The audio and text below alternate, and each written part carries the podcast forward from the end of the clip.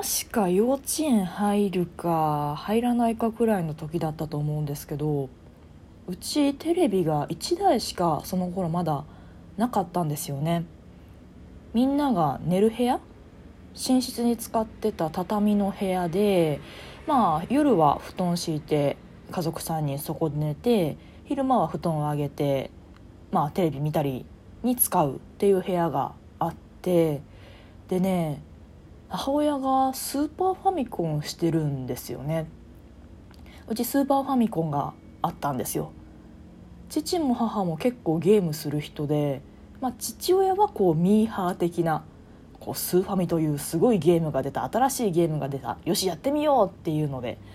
ハマったはってで母はとにかく凝り性ででまあ2人がかりでねあのスーパーマリオワールドをクリアしたりとかしてたんですけど、まあ、ざっとクリアすんのは父親もやるんですけどこうやり込んでやり込んで裏面も全部クリアしてもうすべからく全てあゼルダの伝説もね「あの神々のトライフォース」という名作ね。あれもハートの器全部集めるのは母の役目で、まあ、父は一通りクリアしたら次のゲームしよっかなみたいなそういう2人だったんですがまあまあ2人ともゲームはしますよと。でその幼稚園だかそこら辺の日のある日のことを母親がずっと午前中だったかなゲームしてたんですよスーファミで。でしてたゲームがテトリスねあの皆さんご存知のテトリス一列並べたら消えるっていうもうほんとシンプルな落ちゲーの元祖中の元祖で母凝り性なんであとね母すごい右脳が強いというかその数学的な直感みたいなのがすごい強い人でだからテトリスもめちゃくちゃ得意なんですよ。でももちろんそのあのハイスコアで登録できたんですよね。でもちろん我が家の1位は、まあ、私幼稚園児ですからねもうやってなかったですけどそもそも、まあ、もちろんダントツ1位で親戚中の1位が母みたいなそんな感じで、まあ、その日もすごいテトリスやってはったんですよね。で凝り性な母はもうずっとやってるんですよ。朝からやってずっとやってて終わらないんですよゲームが。で幼稚園児の私お腹が空いてくるんですよねご飯の時間12時過ぎても1時過ぎても母親ゲームやめないんですよねで「お母さんご飯まだ?」ってテレビに向かってこうポチポチテトリスしてる母親の後ろに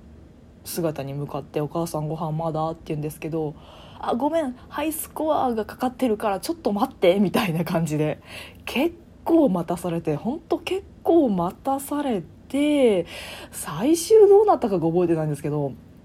でもなんかポーズするなりなんなりして一旦昼休憩挟んでからもう一遍始めたはった気がしますね。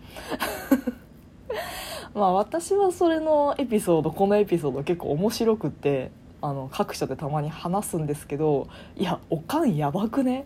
幼稚園児の子供ほっといてゲームしてたん？って結構ね惹かれることが多くてあ確かに冷静に考えたらそれおかしいしテトリスも一応ポーズできるんでね。確か。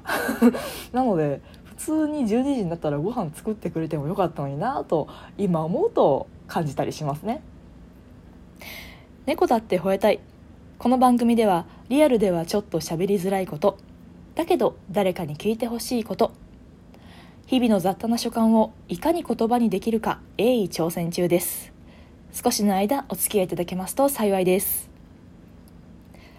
今思うとですけどね当時は本当お母さんはゲームが好きなものって納得してましたし自分も。でハイスコアがかかってるんだよって言われたらそうかお母さん頑張って忙しいんだな。ご飯お腹空いたけどご飯までもうちょっと待とうって普通に思ってた。うん。私も素直な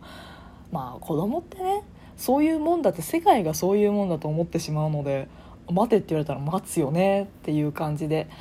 まあ確かにねああいう落ちゲーパズルゲーとかやめらんないっすよね。まあ、の性格が遺伝するとかあの知能が遺伝する頭の良さが遺伝するっていうのあるかもなって思うんですよね。あのうちの両親高卒なんですよ2人とも。でもね結構地頭がよくってその私進学高校進学校にあの進学したんですけどその入試問題とか結構難しくてこうアイデア勝負の問題だとかそのひねりがいる普通に教科書解くだけじゃなくてちょっとなぞなぞっぽかったりとか観点を変えたりとかそういうことをしてながら解くっていう問題があってまあ難しいんですけどそれをね家族みんなで解いてたんですよね。その過去問ネットとかあと赤本とかで過去問見てまあ主に数学ですね。まあ、数学だったらその簡単な図形問題とかもう中学校までの定理で解ける問題。だったらまあみんなまあ、英語とかはねさすがにこう単語忘れちゃうとかあると思うんですけど数学とかならこう一問問題読み切るの簡単じゃないですか、国語もいっぱいこう文章いっぱい読まなきゃダメだからあのずっとそれその文章を目の前にないとダメだけど数学ってパッて問題見てあこんな図形かってこう一日こう仕事しながらとかでも片隅で考えられるじゃないですか。でこう帰ってきていやあの問題こういう感じで解けへんのかなみたいな感じをこうみんなで晩ご飯食べながら話し合うみたいな結構ね賢げな家庭だったんですよね。でまあ私もこうありがたいことにまあそういう家庭で育ったらねあの勉強が楽しいなっていう一面ももちろん分かってくるわけで、まあ、解けた時楽しいなとかねなんかこう謎謎っぽくあの好奇心で解けるみたいな、まあ、そういうのがあったんで、まあ、家庭環境プラスもともとのまあありがたいことの地頭みたいなのも遺伝するのかなとか考えたりするんですよ。まあ、一応私大卒なんでねまあ高卒の両親ですけど地頭がよくってまあ、その地頭の良さはありがたいことに引き継がせてもらって私は無事に大卒になれたみたいなそういうストーリーをなんとなく私の中では認識してるんですけどいやパズルゲームですよ。私もね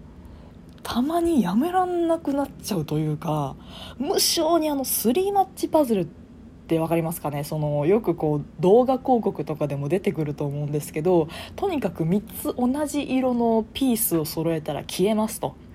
で4つ揃えたら特殊なピースが出てきてこう周りのブロックがちょっと多めに消えますとで5つ揃えたらすごいでかい爆弾ができて6つ揃えたらもうものすごい爆弾ができてみたいななんかそういうねスリーマッチパズルっていうめっちゃシンプルな、まあ、テトリスあぷよぷよですねぷよぷよとかに近くて落ち毛じゃなくて、まあ、盤面は固定されてて、まあ、どんどん新しいブロックは消すたびに落ちてくるっていう感じのパズルでまあやったことある方も多いなと思うんですけどああいうのが無性にやりたくなる時があってでねあのパズルしてる時って何にも他のこと考えなくていいんですよね。